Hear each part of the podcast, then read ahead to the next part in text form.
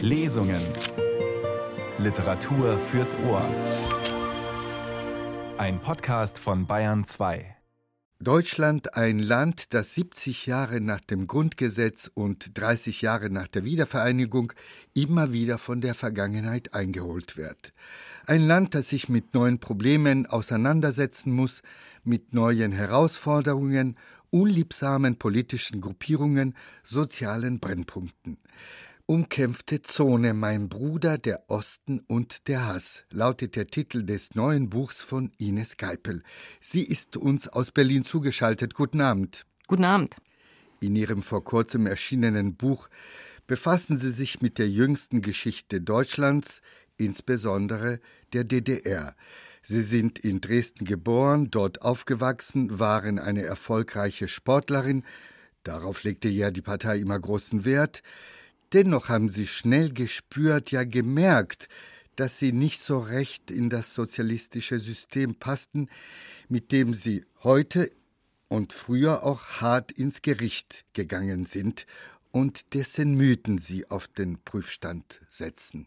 Ja, wir haben mit 89 einfach ein großes Glückskapital in die Hand gelegt bekommen und wir merken, hier kippt was im Osten, hier kippt was massiv. Und ja, ich komme aus einer kommunistischen Familie, ich komme sozusagen aus der Wurzel.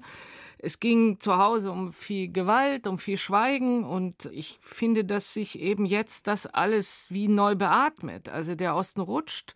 Wir sehen eine unversöhnliche Wut und das versucht auch mein Buch das nochmal praktisch auf die ganz lange Zeitschiene zu legen und zu fragen, wie setzt sich denn eigentlich dieses Rutschen in den Familien zusammen? Warum wird da so viel geschwiegen? Warum kommt es zu so seltsamen Renaissancen, auch rechter Positionen? Also mich interessiert mit diesem Buch der Konnex zwischen Gewalt und Verdrängung. Das ist mein Thema. Dennoch noch mal kurz äh, chronologisch. 1989 sind Sie ja geflohen. Ich bin geflohen im Sommer 89 über Ungarn. Können Sie sagen, ja, das haben jetzt viele gemacht, haben viele gemacht. Ich bin sozusagen vor dem großen Pulk. Und das war im Nachhinein für mich der wichtigste Moment überhaupt im Leben, es gemacht zu haben. Und ich glaube, das ist das, was sich wiederholt. Was machen wir heute wirklich? Wer sind wir und was tun wir? Das ist eigentlich die Frage. Warum sind Sie damals geflohen? Es hat gereicht. Dresden, Tal der Ahnungslosen. Ich sehe mich mit weißem Pionierhemd, mit blauem FDJ-Hemd. Also ich komme aus der Indoktrination, aber ich komme eben auch aus so einem sehr speziellen Feld wie dem DDR-Sport. Da geht es nun mal viel um Gewalt. Also ich war drin und mein Weg war ab einem bestimmten Zeitpunkt mit bestimmten Erfahrungen auch tatsächlich Nein zu sagen, rauszugehen und sich auch dazu zu verhalten. In Ihrem neuen Buch, vielleicht können wir sagen, in 15 Tableaus verschränken Sie die Geschichte der DDR mit ihrer persönlichen Familiengeschichte, mit den Phantasmen aus der Familienkrypta. Beginnen wir doch mit Ihren Großeltern. Ja, und wenn wir mit den Großeltern beginnen, ist klar, es geht gar nicht um DDR. Das ist eben, finde ich, auch für den Osten nochmal großes Thema. Die Verschränkung eben von zwei Diktaturen, also Nationalsozialismus und DDR.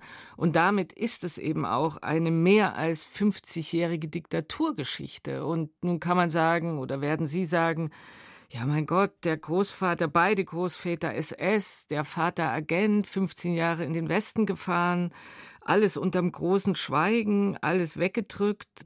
Das ist ein bisschen extrem, aber einem Extrem wird ja auch ein Prinzip sichtbar in meinen Augen und für mich ist es eben auch eine Generationsgeschichte des Autoritären, die ich hier erzähle.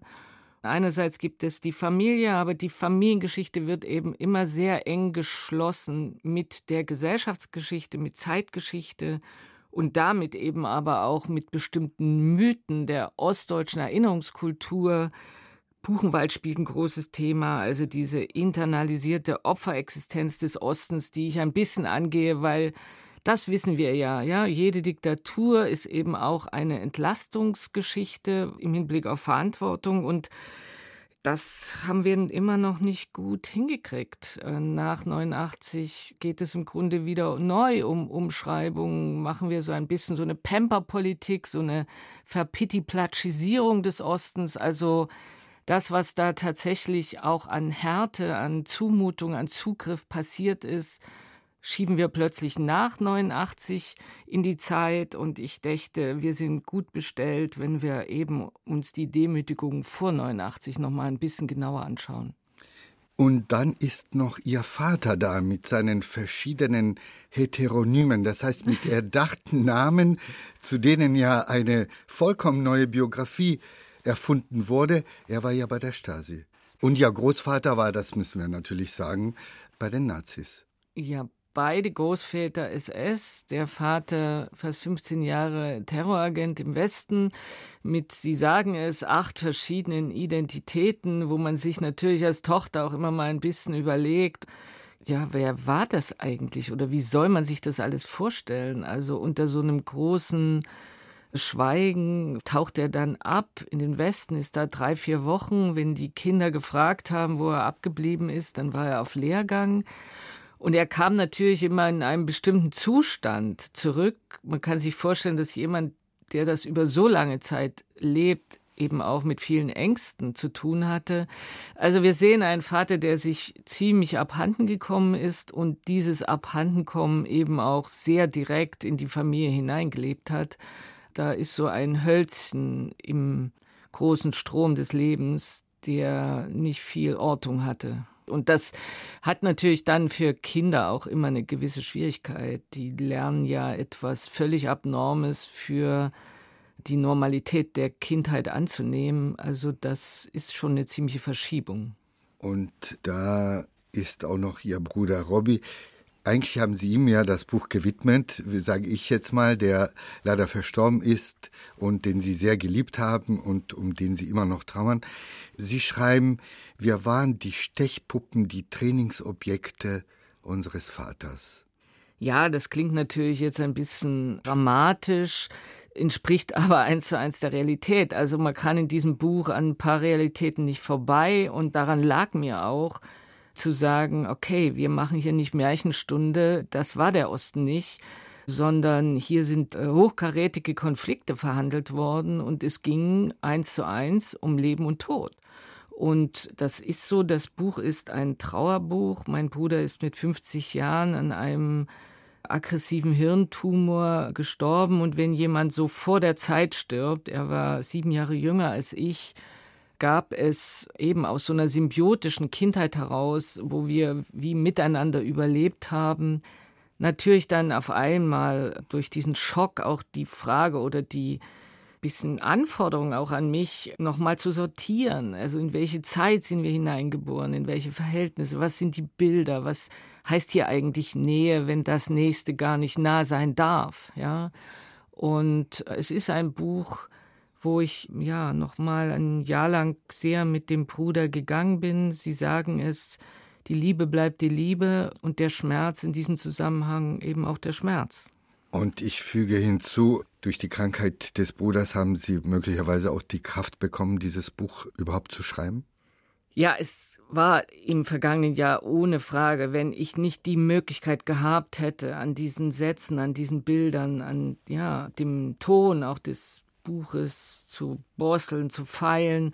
Der Text hat mich selbst zusammengehalten und klar, es gibt ja da auch ein paar Synapsen. Ich sage an einer Stelle, ich habe in der Kindheit etwas bei ihm untergebracht und nun, wo er tot ist, muss ich im Grunde mich fragen, was das war, was eben diese sehr ja, große Intimität und Nähe auch zu ihm war und was davon jetzt bei ihm bleiben muss, zwangsläufig und wovon ich mich auch erlösen kann. Also ich finde schon, das war ein Buch, das war sehr dran, also unumgänglich für mich selber. Jedes neue Regime, ob nationalsozialistisch oder kommunistisch, will immer den sogenannten neuen Menschen schaffen, die Geschlechterrollen neu definieren, für die Frau in der DDR schreiben sie, waren Beruf, Kinder und Familie vorgeschrieben. Und trotz der Bilder der berufstätigen, zupackenden Frau war sie dann doch so wie Sie schreiben, ein Dauerzaungast der Macht.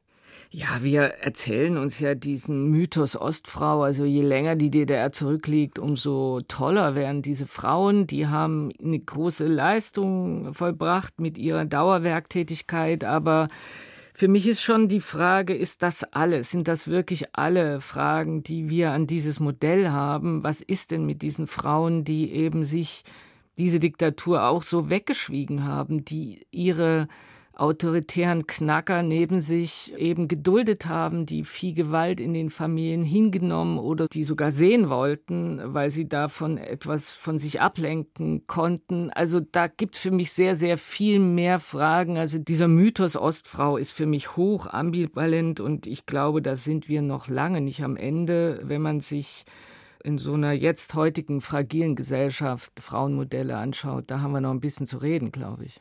Die Frauen wie die Männer haben sich also mit dem Regime abgefunden, arrangiert. Ich meine, es winkten ja auch viele Vorteile. Also schwieg man, man wurde zum Mitläufer, zum Komplizen und ihre Großmutter hat, glaube ich, bis zum Schluss ja Hitler verehrt. Ja, das war die ganz große Figur. Also wenn es um Honecker und Ulbricht ging, hat sie abgewunken und Hitler war der, der für sie Glanz hatte. Ja, und das ist natürlich eine Erzählung, die war nicht so ganz en vogue zu Zeiten der DDR. Aber das hat sie mit dem Mutterkreuz, sie hatte elf Kinder geboren, weggeschleppt. Und wir können ja nicht so tun, als würden wir, wenn wir wirklich hineinschauen in die Binnenphysis des Ostens, immer diesen Hitler da hinten um die Ecke uns weghalten können sondern natürlich fragt dieser Text auch nach dem inneren Hitler, ja, also nach den Modellen und Mustern der Generation Mauer, die meine Generation ist. Also im Grunde geht dieses Buch auch nochmal den Weg der Generationsabfolgen, Kriegskinder, Kriegsenkel. Jetzt sind wir bei den Urenkeln und da hoffen wir, dass die das ein bisschen besser hinkriegen als wir in den Generationen davor, mit den Belastungen und mit dem, was wir das Autoritäre nennen. Sie haben es bereits angesprochen, Buchenwald und Nackt unter Wölfen, diesem Bestseller von Bruno Apitz. Da beschäftigen Sie sich noch einmal und erzählen die Geschichte noch einmal vom Bestseller bis zur Dokumentation, die vor kurzem dann auch in der ARD zu sehen war, was gerade auch in der letzten Dokumentation alles verschwiegen wurde.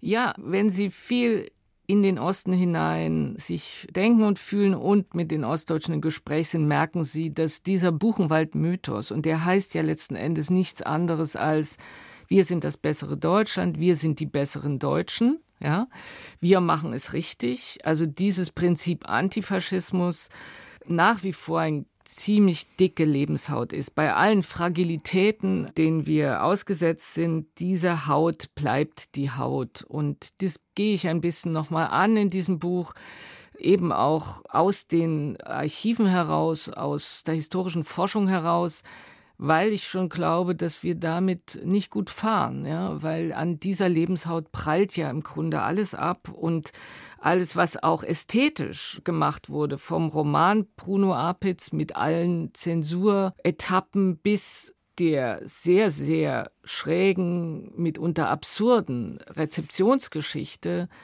glaube ich, prallt etwas an dieser Wand von Buchenwald ab, äh, was mit den historischen Realitäten nicht so viel zu tun hat. Und ich meine, da es ja eine imaginäre Lebenshaut des Ostens ist, tut uns das nicht gut, weil am Ende des Tages geht es auch da um politische Verantwortung. Ich habe gedacht, das sei sowas wie ein Kultbuch fast. Im Osten war es natürlich absolut prägend, ja. Also ab der neunten Klasse jedes Schulkind hat es gelesen. Also es war ja Pflichtlektüre. Und Buchenwald war auch Pflicht. Die Jugendlichen des Landes wurden dort vereidigt, in die FDJ aufgenommen. Man sprach den Schwur auf den Staat. Also das ist schon harter Stoff. Ja. Was halten Sie eigentlich von dem berühmten Diktum von der Gnade der späten Geburt? Ja, mir fällt immer auf, dass diese Gnade auch viel wegschaut, ne? also viel wegschaut, was eben gerade innere Prägung und Modelle angeht Und das klingt erstmal schön, das klingt fast poetisch. Aber auch bei dieser Kohl-Generation kann man natürlich so seine Fragen haben. Und wir sehen ja, dass gerade im Hinblick auf das extreme letzte Jahrhundert von Gnade nicht viel ist. Auch die Generation derer, die in den 70er Jahren im Osten geboren sind, wo man denkt, ja gut, die waren praktisch Kinder, als die Mauer fiel. Aber die haben auch heute schwer zu kämpfen und sind eine, in dem Sinne beschädigte Generation. Also weiß ich nicht, ob eine Generation, die heute oder nach 89 geboren ist, mehr Gnade hat. Sie hat auch einiges zu klären. Also wir kriegen ja eine bestimmte Spur nicht los. Das sehen wir ja gerade im Osten ziemlich deutlich. Das wäre auch sozusagen die Diagnose für den Zustand des Ostens? Ja, wir sehen, dass Angstprojektion eine politische Realität werden. Wir sind im Superwahljahr des Ostens. Insofern sind wir in einem sehr klaren Jahr mit allen Journalisten, ostdeutschen Journalisten, mit denen ich im Moment im Gespräch bin, die sagen, boah, in den drei Ländern, wo gewählt wird, da ist eigentlich schon klar, wie das ausgeht, nämlich ungut. Und die Stimmung ist schwer entzündlich, auch wenn nicht jeden Tag auf den Straßen die hochkarätigen Auseinandersetzungen sind, aber es mulmt und ich finde immer, ja, eine Gesellschaft, die sich so ausschweigt, in der es so mulmt, das ist keine gute Diagnose. Sie sagen, in der es so mulmt, in der sich auch der Hass aufgestaut hat? Absolut. Um noch einmal auf den Titel Ihres Buches zu kommen. Ja, ich habe das natürlich überlegt, ja, mit dem Hass, aber es ist ja so, wenn wir diesen langen Faden der Gewalt und auch der Verdrängung nicht ins offene Gespräch bekommen, bleibt in diesem Rundumschweigen, ja, in einer ewig verschlossenen Gesellschaft, wie der Osten das war. Es ist ja immer nur eine, eine Frage der äußeren Aufladung, ja, wie sich der Hass letztendlich zeigt und auch entlädt und in dem Sinne ja auch strategisch aufgebaut werden kann, politisch. Und da ist im Moment der Osten einfach ein politisches Experimentierfeld, wie in der Petrischale haben wir alles ein bisschen kondensierter, eben diesen langen Faden der Diktatur. Und das, glaube ich, können wir uns nicht so richtig wegblinzeln. Frau Gapel, wir wissen ja, die Geschichte schreiben ja immer nur die Sieger. Sind die Schriftsteller aber die besseren Historiker?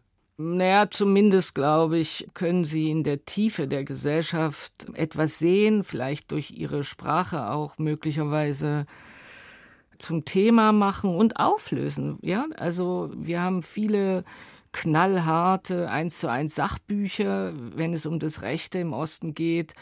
Ich glaube, dass die Möglichkeit der Literatur ist, äh, im Binnenraum anzurühren, Dinge nochmal anders, gerade im binnenfamiliären Raum zum Sprechen zu bringen. Und das ist ein Potenzial. Vielleicht sind es die notwendigeren Stimmen im Moment. Frau Gabel, vielen Dank. Ich danke auch.